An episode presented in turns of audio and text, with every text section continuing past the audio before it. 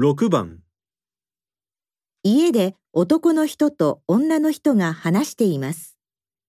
男の人はこの後何をしますか？ああ、今年も大掃除の季節が来たか。一年経つのって本当に早いね。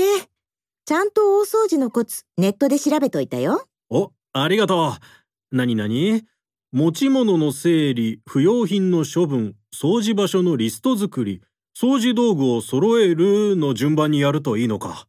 そう。まずはいらないものといるものに分けるところからね。それが意外に難しいんだよね。いらないと思って捨てたら後で必要になっちゃったり。そう考えると何も捨てらんないよ。時間かかりそうだから、とりあえず必要なさそうなのは全部段ボールに入れちゃって。後からゆっくり整理して。はいはい。それで、掃除場所のリストは作ったの？